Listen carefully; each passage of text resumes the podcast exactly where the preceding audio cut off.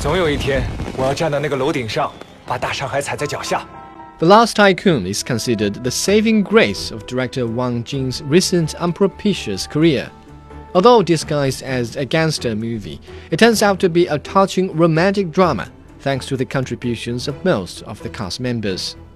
The film is based on the life of one of the three tycoons who held sway over the pre 1949 Shanghai. Huang Xiaoming and Chou Yunfa take turns playing the younger and older version of the title character, Cheng Da-qi, who became the city's greatest gang leader through cunning and ruthless fighting.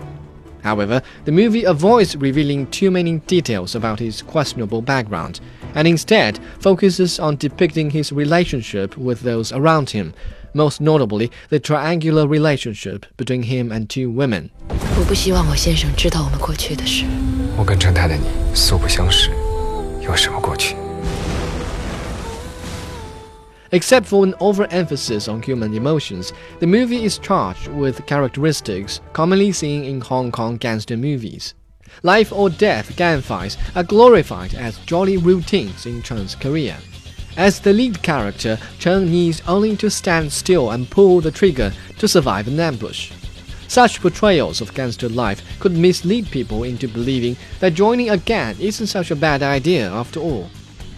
The director continues to redress the historical figure by portraying his attachment to friends and lovers. Here, Chou Yunfa and Monica Moore's acting is most impressive. Even Huang Xiaoming, whose style has been criticized more often than not, turns out to be adequate. Veteran actor Sammo Hung and actress Yuan Li grace the piece with their laudable manners.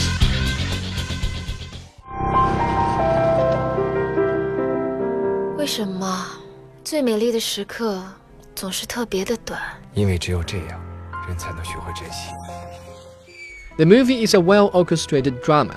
Director Wang Jing, having been involved in hundreds of movies, is a master at controlling the pace of a film.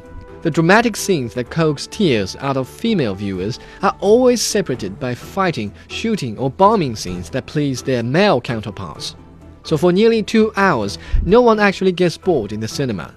Director Wang used to claim that he based his movies on a particular format. Now it seems that format had worked well in his favor. On the other hand, following a format means there are no pleasant surprises. An experienced viewer is able to predict what will happen right before it happens, and this seriously undermines the value of the film. All in all, The Last Tycoon is an above average movie. It's most successful in evoking viewers' emotions, much better than the clumsy moves in Feng Xiaogang and Zhang Yimou's recent endeavors. Viewers come to the cinema to be entertained, not to be patronized, and with The Last Tycoon, they are duly entertained.